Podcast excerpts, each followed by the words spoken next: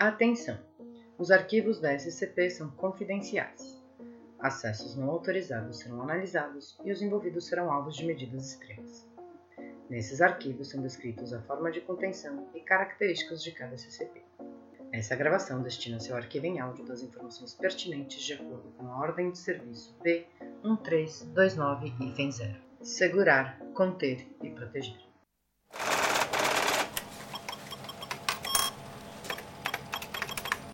Para garantir a prevenção de conhecimento sobre o SCP-001 ser vazado, vários ou não falsos arquivos do SCP-001 foram criados juntos com o arquivo ou arquivos verdadeiros.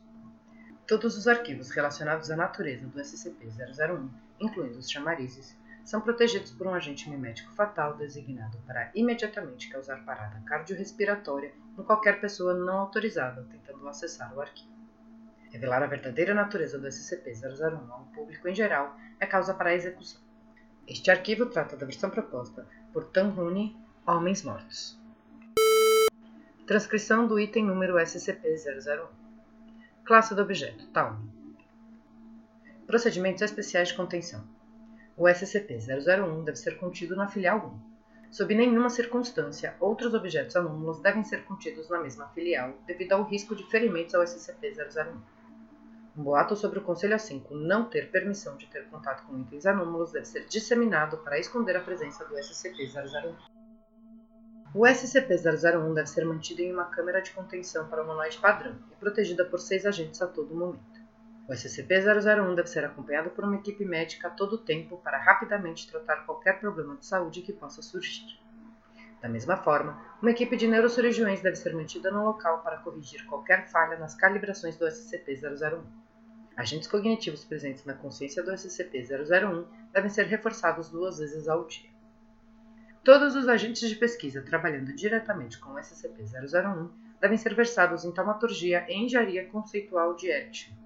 Para prevenir um retorno ao padrão conceitual no caso da morte iminente do SCP-001, o procedimento Flamel 17 deve ser executado imediatamente, usando agentes da classe D alocados na filial 1. Todas as informações com relação ao agora dissoluto GDI 6616, o ciclo eterno, deve ser removido tanto de registros públicos como da Fundação, e deve apenas estar disponível no arquivo confidencial da filial 1. Descrição: O SCP-001 é um homem de 84 anos que foi conceitualmente fundido com o processo universal da morte. Assim sendo, ao utilizar o SCP-001 como catalisador, o processo da morte pode ser manipulado até um certo limite. Por exemplo, acredita-se que a remoção da língua danos infligidos ao SCP-001 antes de sua contenção pela Fundação é a razão para as taxas reduzidas de contratos com a morte na Idade Moderna. Através de um processo de neurocirurgia e terapia cognitiva, o SCP-001 tem sido afligido com uma forma de prosopagnosia direcionada. Especificamente, ele é incapaz de reconhecer as faces de qualquer membro do Conselho assim. Devido à sua condição conceitual, essa incapacidade de sua parte se torna a incapacidade nas partes de morrer por extensão. Como resultado disso, todos os membros do Conselho A5 não podem morrer ou de outra forma decair. Essa condição de isenção da morte está agendada para ser estendida a outros membros vitais no futuro. Acredita-se que o SCP-001 foi criado por uma organização baseada em Londres chamada O Ciclo Eterno, que se utilizou de uma combinação de taumaturgia e engenharia conceitual de Erickson.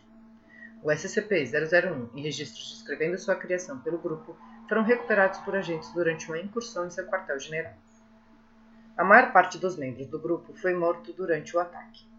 Quando os usos potenciais do SCP-001 foram percebidos logo após sua aquisição, ele foi transferido à sua localização atual na filial 1 e designado uma anomalia de classe tal. A julgar pela aparência física do SCP-001 e a falta de resposta a estímulos, é acreditado que ele sofreu traumas graves durante o tempo em que ficou em custódia do GDI 6616. Vários círculos taumatúrgicos foram entalhados em suas costas como parte do processo usado para criá-lo, e seus membros foram amputados em algum momento do passado. Dados os princípios de engenharia conceitual de Erickson, isso se deu presumivelmente para reduzir o tamanho do SCP-001 antes da fusão conceitual. Apesar da gravidade desses ferimentos, eles não devem causar dificuldades em manter o SCP-001 por um futuro próximo. Procedimento Flemel 17 No caso da morte iminente do SCP-001, o processo utilizado para criá-lo deve ser replicado utilizando um membro adequado de um classe D como base. Candidatos mais novos dentre os classes D devem ter prioridade para esse processo, assim aumentando o tempo e potencial do uso do novo SCP-001. Após a finalização do procedimento, o SCP-001 original deve ser exterminado para facilitar a transferência conceitual total. Adendo 001 e da mesa do O5 e Recentemente, chamaram minha atenção ao fato de que há preocupações com relação à forma de que a Fundação está utilizando o SCP-001. Eu gostaria de tentar acalmar os ânimos. As ações que tomamos são eticamente ambíguas. Eu admito isso sem receios. O que estamos fazendo seria visto, nos olhos da maioria das pessoas, como imperdoável. Mas nós estamos familiarizados com coisas imperdoáveis. Sem dúvida, muitos de vocês que trabalham nesse projeto foram forçados a tomar ações similares no passado pelo bem da Fundação. Por isso, somos eternamente gratos. Caso o grupo que criou SCP-001 não tivesse sido impedido, é provável que eles estariam usando sua mais nova inventada morte de formas que quase se aproximam das pequenas medidas que tomamos. Eu garanto que, no mínimo, vocês não reconheceriam o mundo visto pelas suas janelas. Morte como um conceito poderia ter sido distorcida de forma catastrófica. As medidas que nós do Conselho A5 tomamos para preservar nossas vidas não são uma tentativa de nos beneficiar.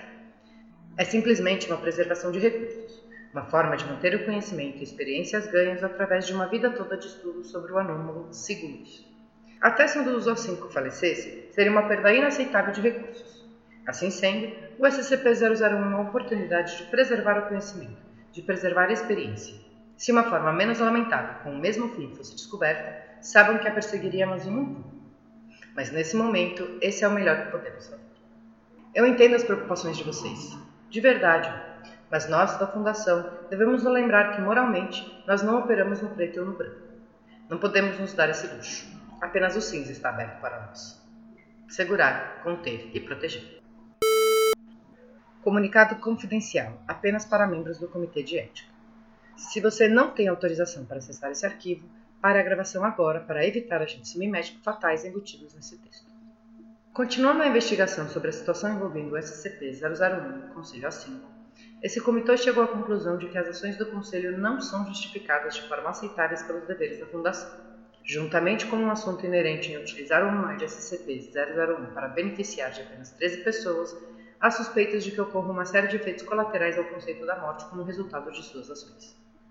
Pedidos do comitê para encerrar essas atividades foram negados. Diante disso, e por outras tantas violações éticas feitas pelo Conselho nos últimos seis meses, é a opinião desse comitê que a ação primária deve ser promulgada. Assim sendo, os seguintes passos são propostos. Implantação da Força-Tarefa Móvel Ômega 1, a mão direita da lei, para assegurar e deter o Conselho A5 em sua próxima reunião agendada. Remoção dos membros atuais do Conselho A5 de suas posições.